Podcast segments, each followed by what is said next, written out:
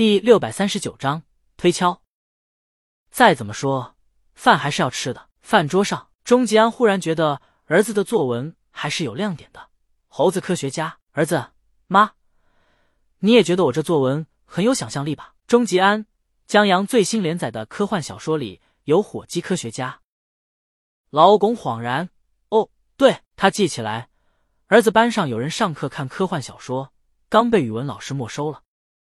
这同事不上课的时候，还在办公室看来着，说江阳这期的小说真有想象力。他怒瞪儿子：“连这个创意你都是抄的？”借鉴，借鉴。儿子弱弱的看了他妈一眼，向他妈求救。儿子作业是老巩辅导的，这让老巩成了他们家每天拍桌子瞪眼、血压高的人。钟吉安时不时的出差去国外谈版权，陪孩子较少，心里有亏欠，时常在老巩血压高的时候救火。但今儿，钟吉安心里泛着涟漪，还期待重回旧梦，打一场好球呢。他义正言辞：“你爸说的对，什么借鉴？你要真能借鉴江阳最新连载，跑题写篇科幻作文也行。你这是什么？纯粹拿江阳的创意和《西游记》拼凑了篇作文。我老板要知道你这么侮辱她老公的创意，非吃我职不可。”钟吉安给儿子夹了一筷子蔬菜，顺手敲了他筷子上虾。行了。端上碗回去吃去，这虾你没资格吃。儿子目瞪口呆，老巩也是一脸意外，今儿怎么夫唱妇随了？以前钟吉安经常以社会人的身份教育他这个待在学校的人。儿子恋恋不舍大虾，我是你们亲生的吗？老巩回过神，我也纳闷呢，我跟你妈都是中文系的，怎么生出你这么个？老巩说起儿子的作文，就气不打一处来。有次写爬山，这儿子刚开始写怎么怎么爬山。虽然流水但不跑题，结果凑不过八百字了。他直接来了个站在山上喊，传来回声，回声凑了两百字。钟吉安心里还有涟漪呢。他听了老巩的话，忙插一句：“绝对亲生的。”老巩又一脸意外，他老婆今天不对劲啊！他怎么隐隐觉得他在开车呀？但不知道为什么，这车开的他有些荡漾。儿子，小心夹一筷子大虾。我觉得我这次作文写的真特棒，题材新颖，既借用了科幻小说的牛皮创意。又化用了明着典故，主题还明确，告诉人们不要朝三暮四，不然会招来报复的。教育意义特深刻。行了，行了，钟吉安让他打住。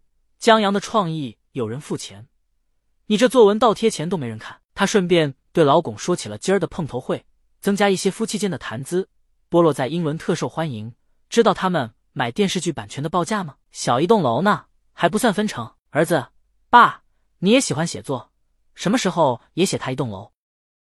老巩，端上碗回去背范文去。钟吉安一听老巩的语气，马上知道自己得意忘形了。他也是太想增加谈资了，当然也有夸耀一下的意思。毕竟他现在参与了这么大的跨国项目，还成为了甲方的甲方，那种关系，骄傲是难免的。然而，老巩从小的爱好就是写作，理想是成为大作家。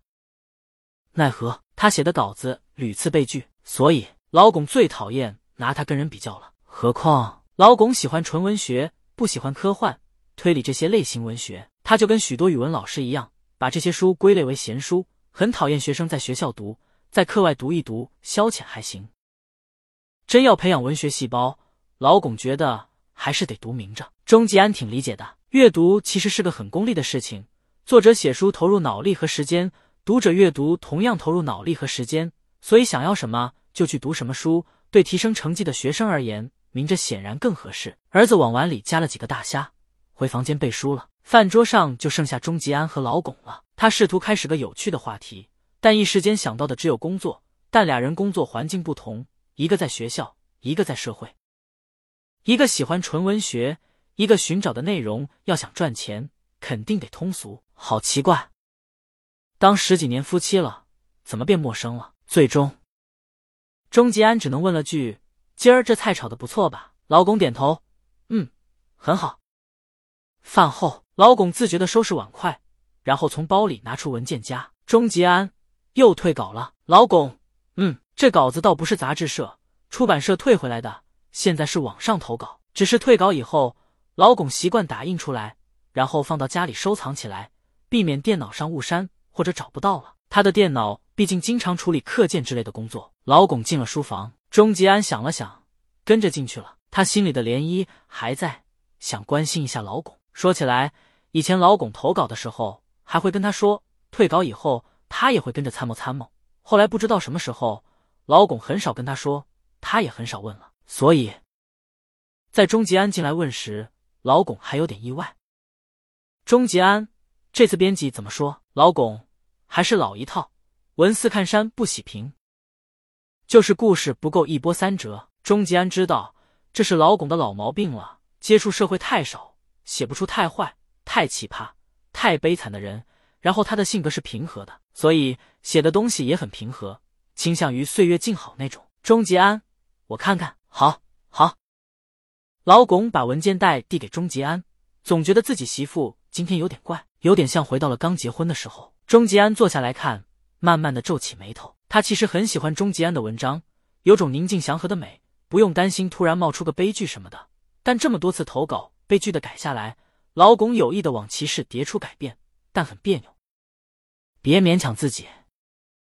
钟吉安放下稿子，我觉得写你喜欢和快乐的就好。老巩也想，但没人看啊。钟吉安也给不了太多建议，他唯一知道的一位写文骑士叠出的是江阳，这厮写个广告都闪人腰，老贼的名号真不是白来的。老巩又要继续开始自己的写作了。钟吉安不打扰他，不过在出去前，他在老巩耳边问：“僧敲月下门，你觉得用推舒服还是用敲的舒服？”他出去了。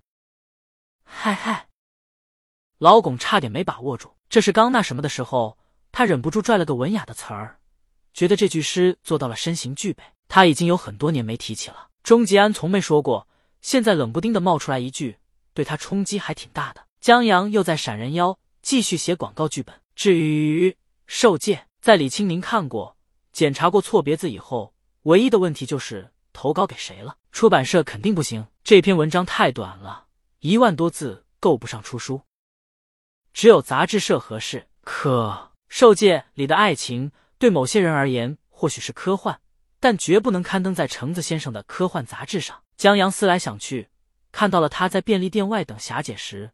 顺手买的那本文学杂志，它叫《京都文艺》。杂志上面有投稿的邮箱，江阳直接投稿了。